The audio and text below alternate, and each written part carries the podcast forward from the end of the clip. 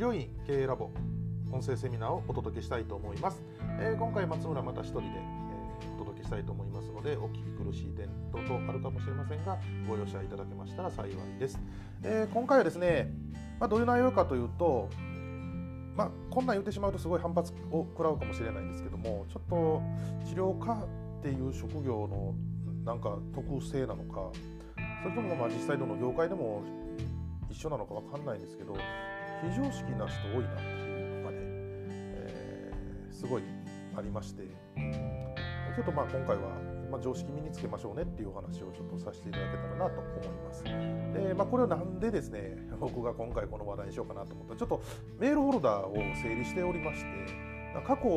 のメールあ過去のですねセミナーの、まあ、申し込みからですね来た申し込みフォームから申し込まれたもののいろいろ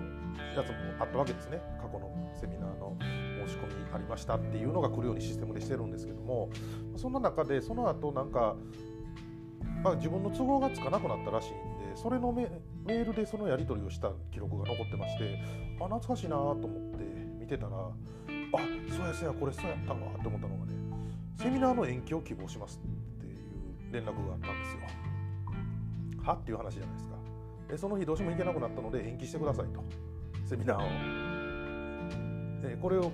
聞かれてる人意味分かりますよね、えー、だから自分がその日に例えばまあまあ、まあ、今度例えば、えー、治療院経営計画セミナーっていうのが3月20、21でありますよね、え、土日で。でそれをですねあの俺は受けたいと。俺は受けたいんだけどあのその日どうしても俺には用事があるんだと。だからこの治療院経営計画セミナーお前延期しろと。違う日にやれっていうことを言ってきはったっていうことですね。もちろん口調は丁寧ですよ。文章申し訳ございませんが延期していただくことはできませんかできるわけねえだろバカ野郎っていう話で、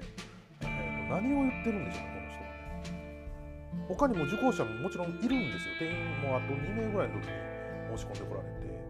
で申し込んだ後に用事があったの忘れてましたっつって。で延期してください。バカじゃないんですよね。本当ね何僕意味が分からなかったんです。すいませんちょっと言ってる意味がよく分からないんですけども。って言ったらいや延期してくださいと。受けたいんです。っていやじゃあ来てください。いやその日は用事があったんです。いやそれはじゃあ知りませんみたいなね。じゃあ、まあ、またにします。当たり前やろっていう話でまあ二度と受講すんなよこの野郎と思ったんですけどまあそれは言わずに置いたんですが結構ねそういうことをナチュラルにされる先生多いですね。えー、この前ねあの知らず知らずにマウント取ってますよっていうお話をしたあの、ね、高橋さんとの音声でしたと思うんですけども、まあ、結構無礼なメッセージはたくさん来てます今でも。でよっぽどそれならアフィリエイト系のなんかで友達申請しまくってる外人の方が最近台湾人のなんかごつ綺麗な女の子のアバ使ってる子なんかはメッセージすごい丁寧に日本語で返してくれるんでそっちの方がよっぽど常識的だなというぐらい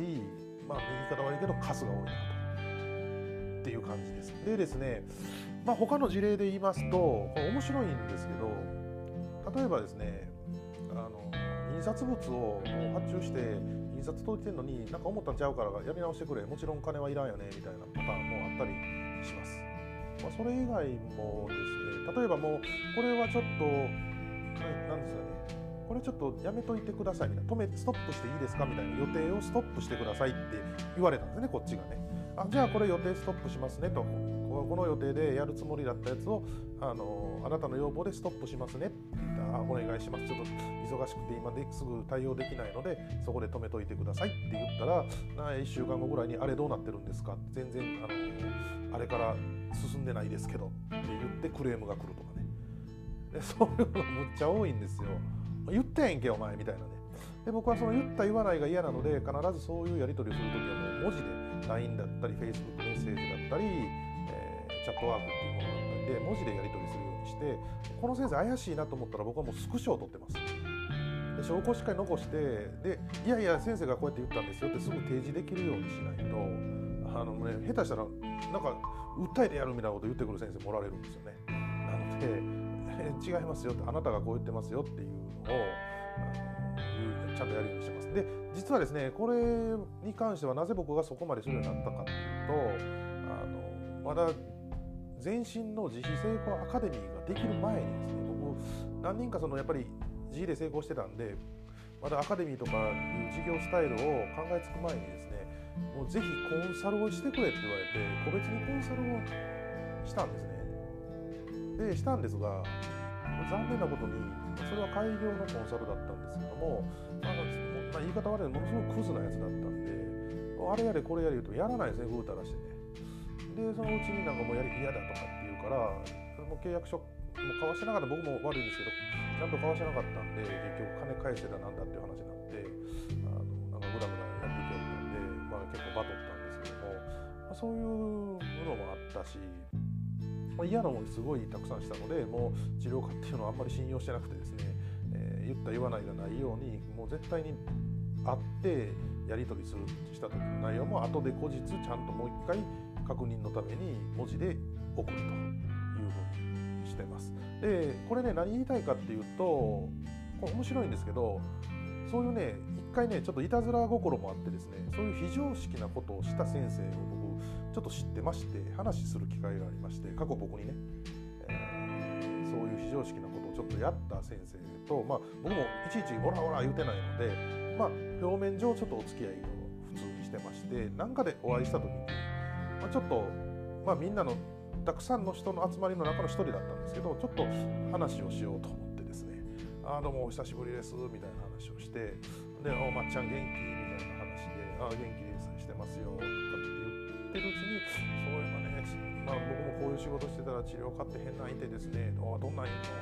こんな非常識なことされたんですよ」って言ったらその先生自分がやったことやのに自覚ないもんやから目向いてびっくりして「そんな最低なやつおるんか!」って怒ってたんですね。まっちゃんそんなんもうバチンと言ったらなねちゃんと怒ったかって言うからいやもうもうあす,、まあ、すんませんというかあはいはいって聞き流して終わりましたよって言ったらそんな甘いわってちゃんと言わなあかんって言ってるんですけどお前もう心の中ではお前がやったことやねと。思いながらちょっと笑笑いをこらえるのが必死やったんですけどまあまあ実は無意識にやってるっていうパターンが非常に多いです。なのでえー、っとですねちょっとねその辺りあの自分がほんまにちゃんとできてるかどうかって見見直してもね実際非常識な先生って見直してもわからないからちょっと辛いんですけどやっぱり大丈夫かなってちょっと思った方がいいっていうこともやっぱりあります。治療科の常識世間の非常識っていうことは結構ありますね。で例えばまあまあ可愛い部類で別に怒る怒らないじゃなくて可愛い部類の事例で言ったら例えばまあ請求書をうちはねいろんなホームページ制作会社とかもやってますので請求書を送ります、えー、請求書を送付したらですねそこに振込期日と口座は書いてあるんですね。で請求書を送って、まあ、中身ご確認くださいねって送るわけですがまあ確認してないと。だからまたいついつどこどこのどの口座に振り込めってちゃんとコーチングしてあげないといつまでも口開ければオと待ってる治療科の先生多いですね。いや書いてあるから請求書にみたいなそういうなんか当たり前の書類のやり取りができなかったりこれとこれとこれをやってくださいって3つ言ったら2つできないと、まあ、これは知性の問題かもしれないもやっぱりそういう方が非常に多いので何、えー、て言うかなやっぱりその辺の知性も含めて常識と知性というのはある一定以上ないと治療に経由できないというところが非常に思いますで結局どういうことかっていうとこれ文字であったり、まあ、言葉であったりするのも結局のところ読解力のお話になります。で言ったら正しく情報を読解できない以上やっぱり経営は伸びないので読解力をやっぱり上げていかないと僕はいけないなと思ってます。じゃあどうやって読解力を上げるのかっていうともうそれの基本はまず本を読むことなんですね漫画ばっかり読まないで小説でいいのでいきなり難しいビジネス読んでもちんぷんかんぷんですので、まあ、小説もいきなり読むのもきついかもしれないんでライトノベル程度でも構わないですし僕も正直、まあ、まあ、こんなんちょっと音声で言うとどうなのか分かんないですけど男性なら感動小説でもいいぐらいなんでちょっとね文字に触れるというところが非常に重要です。で文字から情報を取得し正しい情報を取得するというのはとても脳が活性化するのであのぜひね本を読んで活字を読んでいただきたいなと。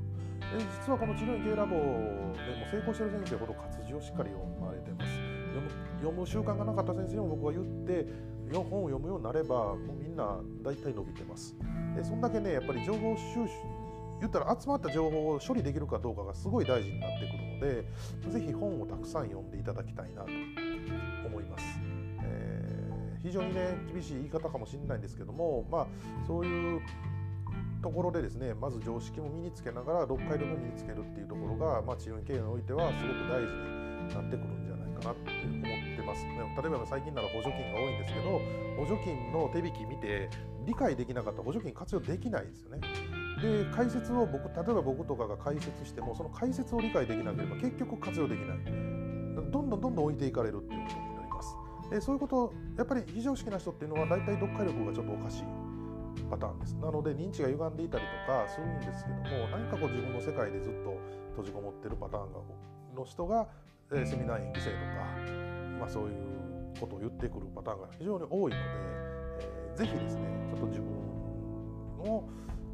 しっかりと見つめ直していただいてまあまあねあのほとんどの先生大丈夫やと思うんですけどそれでも結構当たりできますで売り上げが今ね売り上げにお悩みの先生はちょっとその辺自分見返したりあの純粋に「俺って大丈夫?」って他の友人とかに聞いて「実は前から思ってたもう正直に言ってくれ」っつってね